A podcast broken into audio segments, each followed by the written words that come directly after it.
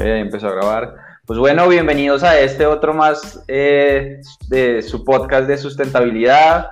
El día de hoy vamos a estar hablando de un tema bastante, bastante interesante, eh, que la verdad a mí me llama muchísimo, muchísimo la atención. Incluso podría ser la entrada para otros episodios más de temas mucho más especializados. Pero pues bueno, para el día de hoy tenemos a una invitadísima, eh, ella se llama Erika y pues bueno, no sé, siempre antes de, yo presentarlos me gusta que ustedes se presenten, no sé Erika, si, si estás por ahí. Sí, hola Orlando. Bueno, me presento, mi nombre es Erika Farías y soy licenciada en nutrición humana.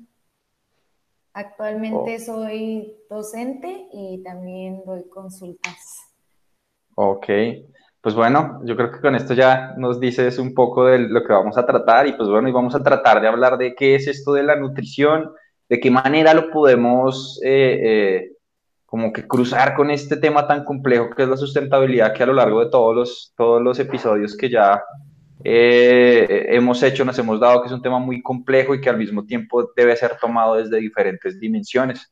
Hoy vamos a hablar de, la nutrición y, pues bueno, no sé si quisiera, quisiera empezar que nos cuentes un poco qué es esto de la nutrición y pues yo, yo lo veo desde el punto de vista como más relacionado con temas de salud humana, ¿no? Pero, pero no sé si de pronto es algo más que eso. No sé, tú, ¿qué opinas? Sí, claro. Pues mira, empezando como definición, la nutrición es el proceso mediante el cual el cuerpo aprovecha los alimentos desde que los ingerimos, este, nuestro cuerpo los absorbe, el metabolismo y los elimina, ¿cierto? Pero también existe otro concepto que es la alimentación. Y la alimentación es como tal el acto que uno selecciona el alimento, lo prepara y lo consume, ¿no?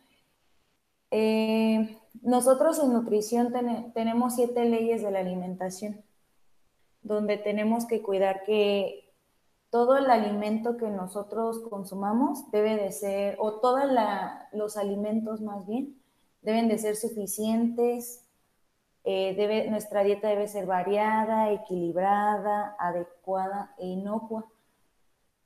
Entonces, pues no siempre se cumplen estas siete leyes, ¿sabes? y es cuando pues empieza a existir problemas de malnutrición.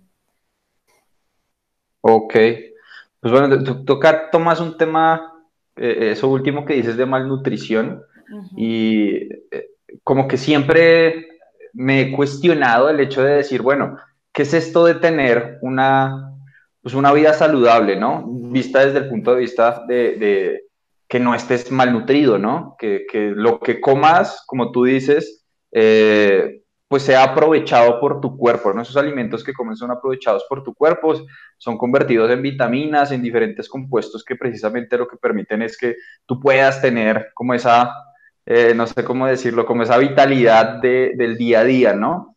Pero, pero eso es tener eh, una vida saludable o eso es tener buena nutrición o es un poco más complejo que simplemente eso, ¿no? ¿Cómo, cómo describiría uno, eh, ¿será que yo soy saludable o cómo el podcast escucha que, que, nos esté en este momento oyendo dice, ¿será que yo sí tengo una vida saludable o no tengo una vida saludable? ¿Será que estoy mal, malnutrido o no?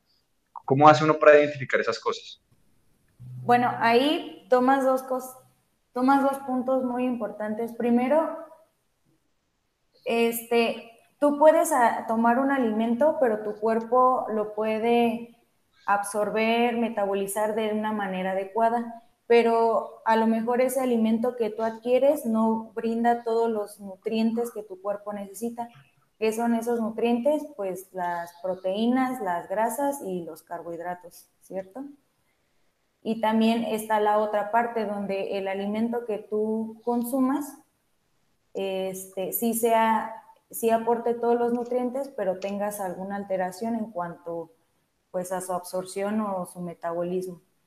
Pero también esto, ya, y ahora partiendo de otra parte, esto de la vida saludable pues no implica únicamente alimentarte, ¿cierto? O sea, tu persona incluye otros ámbitos, un ámbito social, un ámbito económico, un ámbito cultural, etcétera. Entonces, que tú centres tus hábitos alimenticios, o bueno, una vida saludable más bien en solo hábitos alimenticios, pues sería como Orlando solamente come y ya no hace más. Las personas que, que, tienen como esta vida saludable, entre comillas, porque yo todavía no entiendo bien cómo podría definirse eso, ¿no? Pero, pero como que mm, se vuelve hasta un estilo de vida, ¿no? Se vuelve eh, eh, un, un, un, día a día que lo mezclas también con el deporte, que lo mezclas obviamente con, con, con la alimentación, pero al mismo tiempo lo mezclas con, con empezar a ser críticos con, con, con, lo que te estás literalmente metiendo al cuerpo, eh, eh, en términos como de, ¿será que sí me está funcionando para los propósitos que yo quiero o no? Pero siento yo que lo, lo que no, la gente no es consciente a veces de, de, de tener esta, esta vida saludable, es que muchas veces no sabemos de dónde vienen esos productos. Y, creo que hay que meterle también como ese ingrediente crítico de decir, bueno, eh, no sé, pongamos un ejemplo, eh, yo tengo una vida, eh, entre comillas, saludable, pero no me cuestiono dónde estoy comprando esos alimentos. ¿Será que es mejor comprarlos en el tianguis o será que es mejor comprarlos en el Walmart o será que es mejor comprarlos en la tienda de la esquina? ¿Dónde será más beneficioso para, para el resto de la sociedad? ¿Será que lo que yo compro en el Walmart que a veces incluso es hasta eh, muy, muy procesado y que a veces también tiene unos precios elevadísimos por decirse ser sustentable, sustentable no sino saludable. Y, y, será que eso mismo yo no lo puedo conseguir en el tianguis? Y, y, y sí le estoy ayudando a personas que, que están trayendo eso directamente desde lo local. No, o sea, ¿será que no puedo cuestionarme yo también que los alimentos que yo consuma tienen una huella hídrica, tienen una huella de carbono que yo al mismo tiempo de tener esta vida saludable podría ser un poco más crítico y, buscar esos alimentos que además de, ser saludables para mi cuerpo, también son saludables para el planeta. En términos de contaminación, también son saludables para el resto de la sociedad en términos de, precio justo, de comercio local. Entonces, no, no sé cómo, cómo, tú veas esto. Yo aquí como que amplié ya la dimensión mucho más grande, pero, pero no sé, ¿tú qué piensas? No, yo estoy totalmente de acuerdo contigo, o sea, de adquirir los productos de manera local porque se asegura que el, que el alimento esté fresco y que y esté menos procesado. Pero, o sea, también está como otra cara de la moneda, ¿no? De que, bueno, sí, tú me dices que lo consuma en un mercadito, en un, eh, en un tianguis, etcétera, pero a lo mejor cerca de mi, de mi eh, de donde vivo o, de las condiciones en donde estoy, es muy difícil para mí adquirirlos, ¿no? Pero creo que ahí sí depende mucho de la persona, de sus condiciones, pero obviamente sí es más recomendable que la persona adquiera los alimentos en, en mercados o en tianguis, ya por todo lo que mencionas, aparte de que pues apoyas a tu, a tu gente, ¿cierto? Ajá. Sí, sí, justo, justo eso.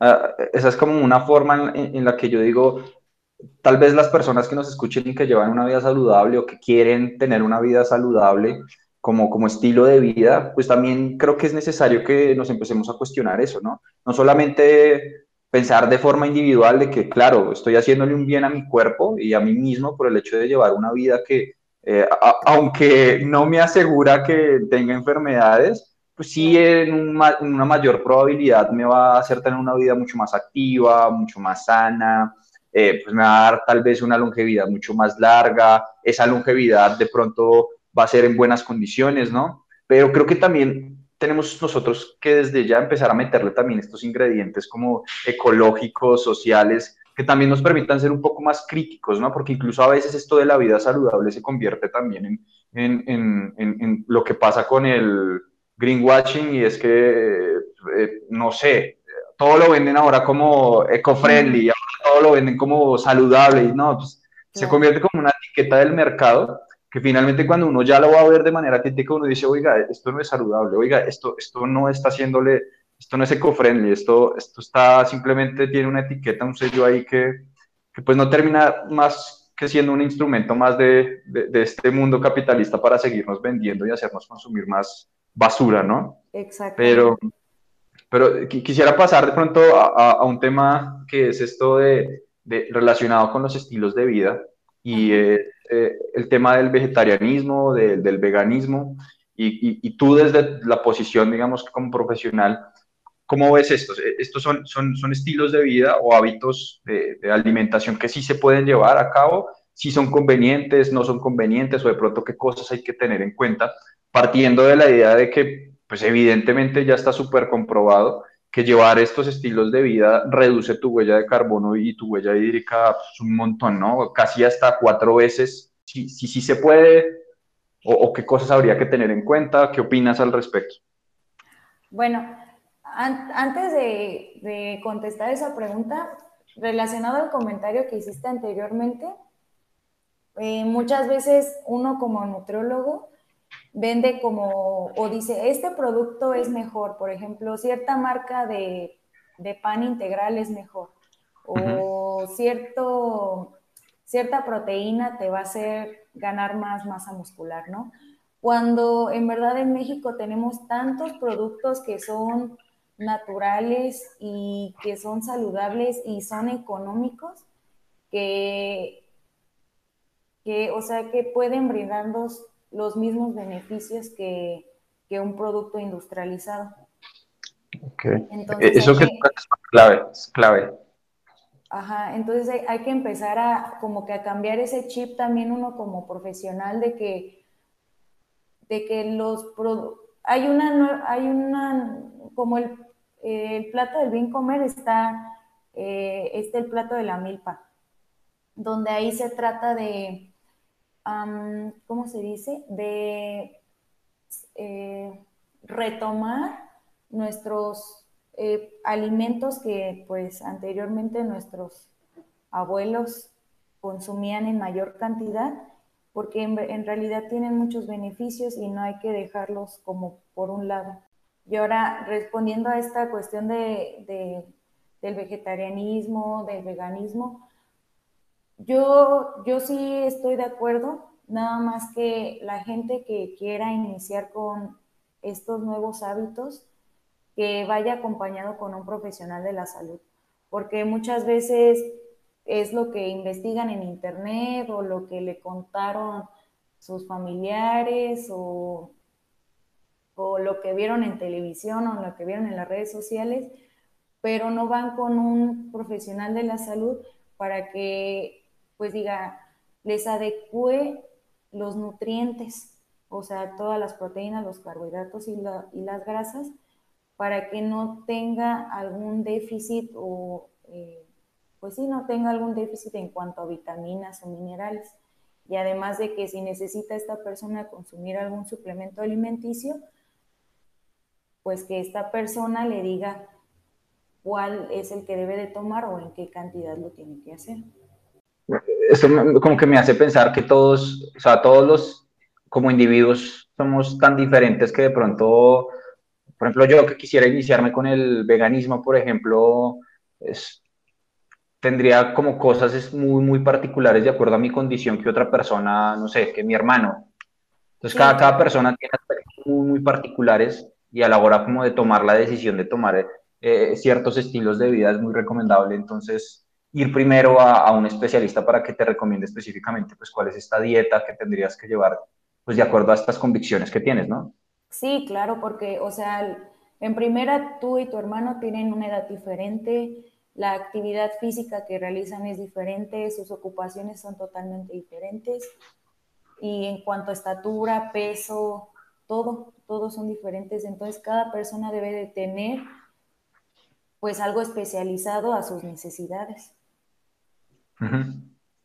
Ok, pues bueno, yo creo que quisiera, quisiera retomar ese, ese tema que, estabas comentando ahora de, de, estos alimentos industriales, porque creo que para mí es, eso que acabas de decir es, es, es muy clave si lo que queremos es alcanzar grados mayores de, de sustentabilidad y sobre todo el ejemplo que se me viene muy, muy claro a la, a la cabeza en este momento es como eh, que muchas veces nosotros creemos que estos alimentos procesados eh, digamos que mucho más industrializados, a veces son un símbolo o sinónimo como de progreso, ¿no? De desarrollo. Entonces, de repente tú te das cuenta que, no sé, a una localidad donde jamás llegaba la Coca-Cola, llega y todo el mundo dice, no, pues ahora sí llegó el progreso, ¿no? Ahora sí llegó, ahora sí estamos mejor, ¿no? Ahora porque pues ya hay coca, ¿no? Entonces todo el mundo empieza a tomar coca y no se dan cuenta que, que empiezan a abandonar toda una serie de costumbres, tradiciones que pues por algo les han venido funcionando por años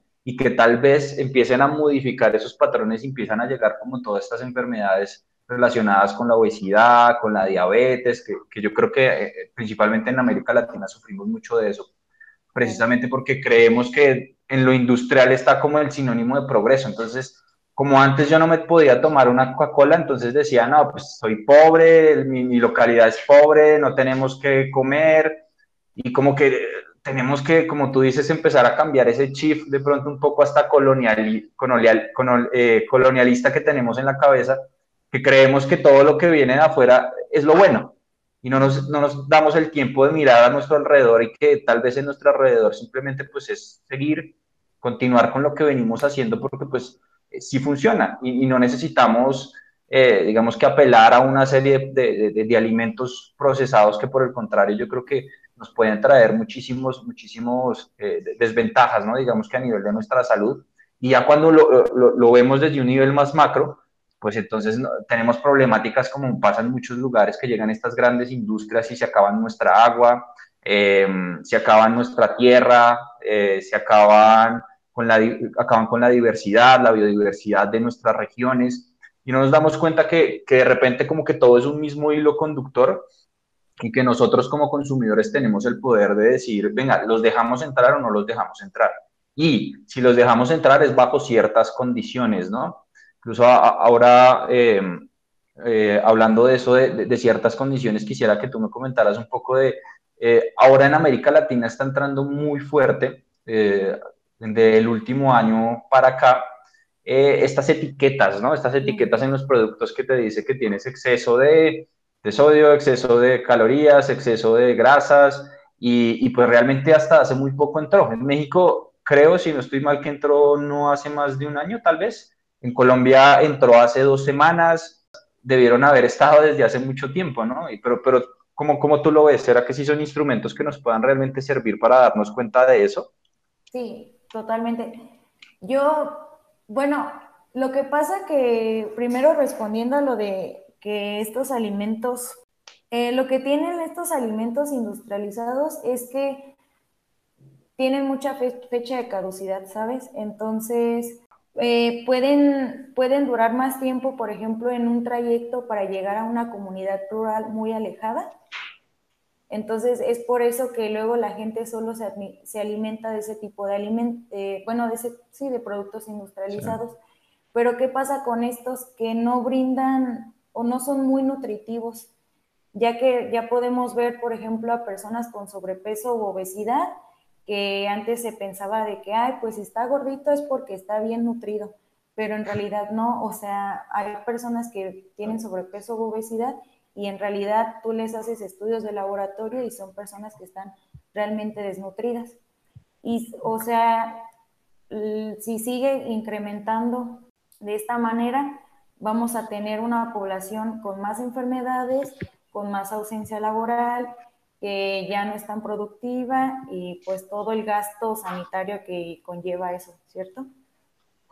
Y por ejemplo, en, este, en cuanto a este nuevo etiquetado, para mí se me hace una excelente idea, porque de hecho Chile, perdón, Chile es el pilar de este nuevo etiquetado.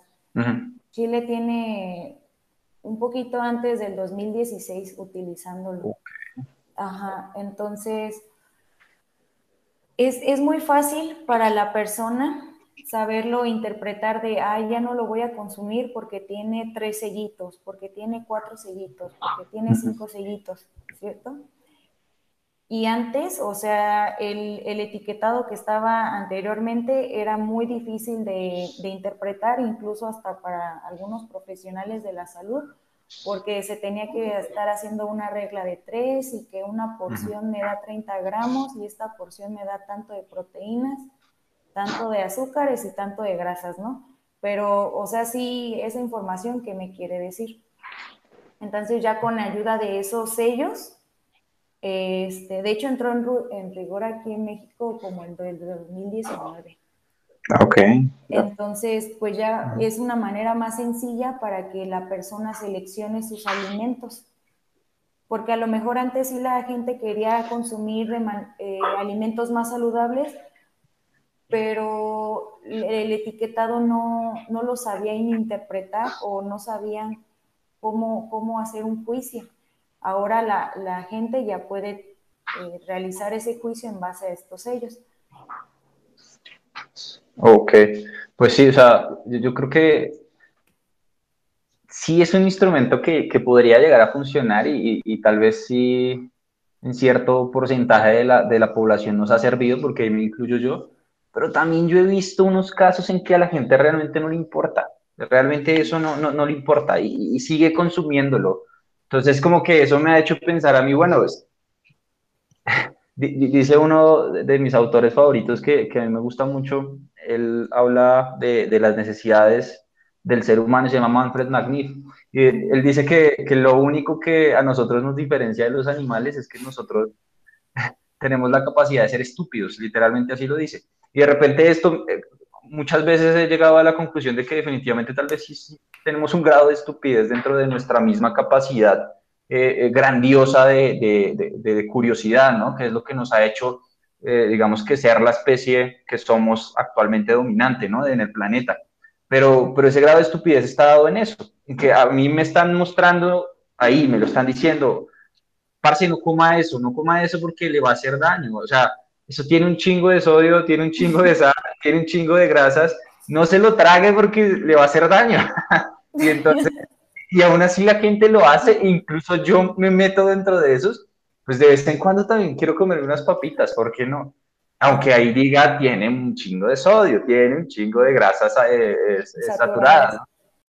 Y, y, pues de repente como que es como una, yo, yo, lo he escrito como que es como si existiera una pulsión dentro de nosotros que nos dijera como que cómetelo, cómetelo, cómetelo. Y, y, he tratado yo de, como de, escudriñar un poco el, dónde está eso, ¿no?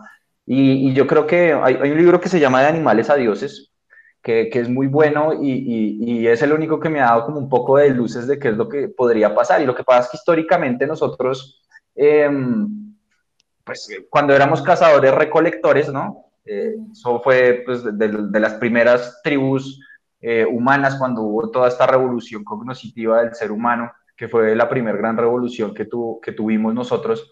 Eh, de repente cuando tú eras cazador recolector, cada mucho tiempo tú te encontrabas con un árbol de frutas o te encontrabas con alimentos obviamente naturales que tenían alto contenido de azúcar.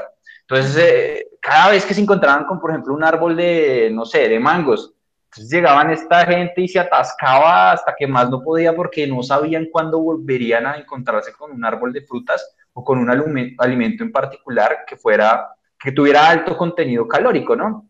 Alto contenido de azúcares, eh, eh, de grasas. Entonces, yo creo que como que nuestra, nuestra mente avanzó de una manera muy, muy rápida en, en, en, este tiempo que llevamos aquí en el planeta, pero nuestro cuerpo como que de repente se, se, está quedando un poco rezagado y es como que nos dijeran a nosotros, o sea, atásquese, atásquese porque no sabe cuándo va a volver a encontrar otra vez esta fuente de, de energía, ¿no? Pero como nosotros ya no vivimos en esa escasez, pues de repente es cuando empiezan a haber los problemas de salud.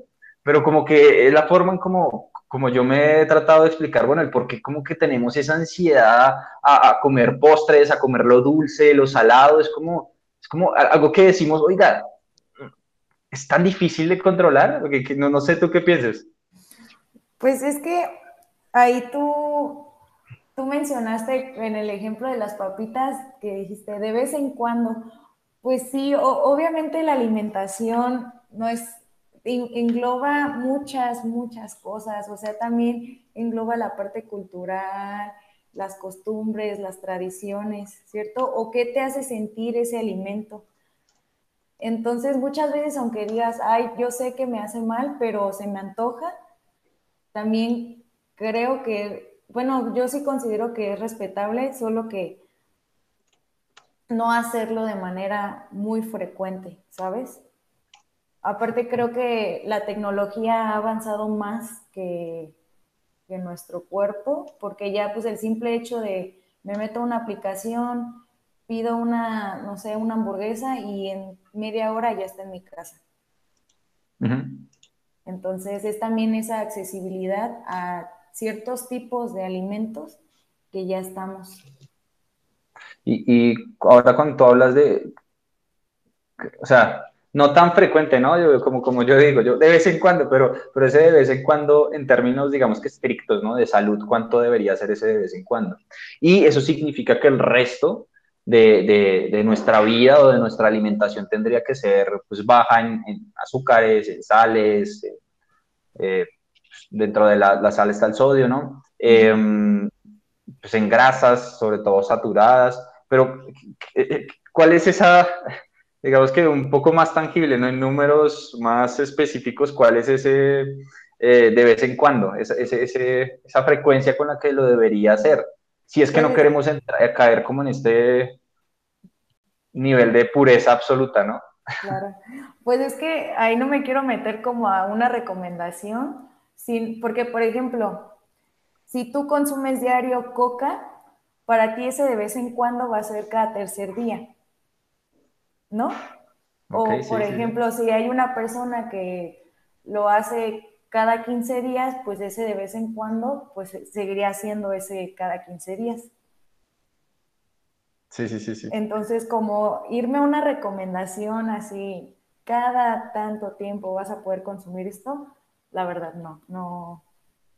O sea, sí, es que justo, justo es, es como muy difícil, ¿no? O sea, entrar como en, ese, en, ese, dilema de, de, decir específicamente, no, mira, tienes que comer solamente una vez a la semana, ¿no? O sea, oh, pero, pero repito que eso, eso hace que sea muchísimo más complejo poder eh, como tener una vida, entre comillas, pues más saludable, ¿no? Exactamente. Pues yo le voy más, o sea, mi, mi, creo que mi, yo voy más hacia la educación, o sea, una persona informada, una persona educada va a hacer selecciones inteligentes. Por ejemplo, yo te, yo te voy a enseñar a interpretar las, eh, las etiquetas, te voy a enseñar cuál es la función de cada uno de los alimentos, cómo están divididos los alimentos y en base a tu conocimiento eh, y a tu aprendizaje, tú vas a poder empezar a realizar unas eh, selecciones inteligentes, porque no siempre va a haber un profesional de la salud detrás de ti. Entonces yo le voy mucho a la educación nutricional. Sí, sí, sí, yo también creo que, es uno de los caminos y en general, ¿no? En, todo, en todo creo que es uno de los caminos más apropiados. Lo que pasa es que a veces como que, eh, que, es lo que yo siempre digo, como que nos encontramos en este momento, en un, momento de, de, la humanidad, del planeta Tierra, en el que, en el que tal vez si damos tres pasos más, sea ese punto de no retorno, ¿no? Entonces, eh, para mí tendrían que haber como eh, acciones y tendrían que venir obviamente desde, desde el ser o el quehacer político, ¿no? De, de, cómo realmente buscamos cosas que sean un poco más rápidas, porque a veces el, apuntarle a la educación obviamente tiene que ser eh, prioridad, pero son procesos más largos, son procesos un poco más largos y, y, y yo creo que a veces nos encontramos inmersos dentro de, situaciones tan, tan complejas hoy en día que, que, tal vez como que no sea suficiente, ¿no?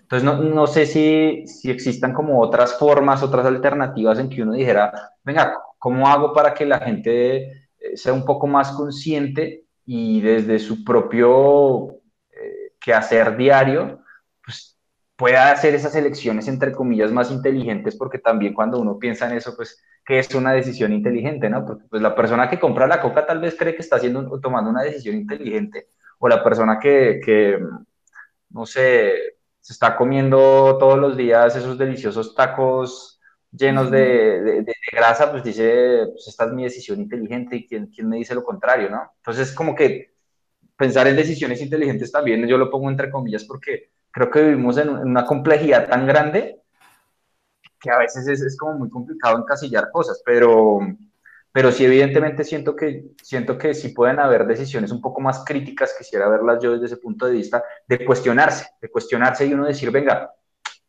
¿será que esto sí me hace bien? Entonces uno, uno, como que empieza por eso, ¿no? ¿Será que esto sí le hace bien a mi cuerpo, ¿no? Para pensar de manera un poco más individual, ¿no? Que a veces es un poco más sencillo pensar de manera individual que de manera colectiva. Eh, después pensar, venga, ¿será que me va mejor si yo cocino en mi casa?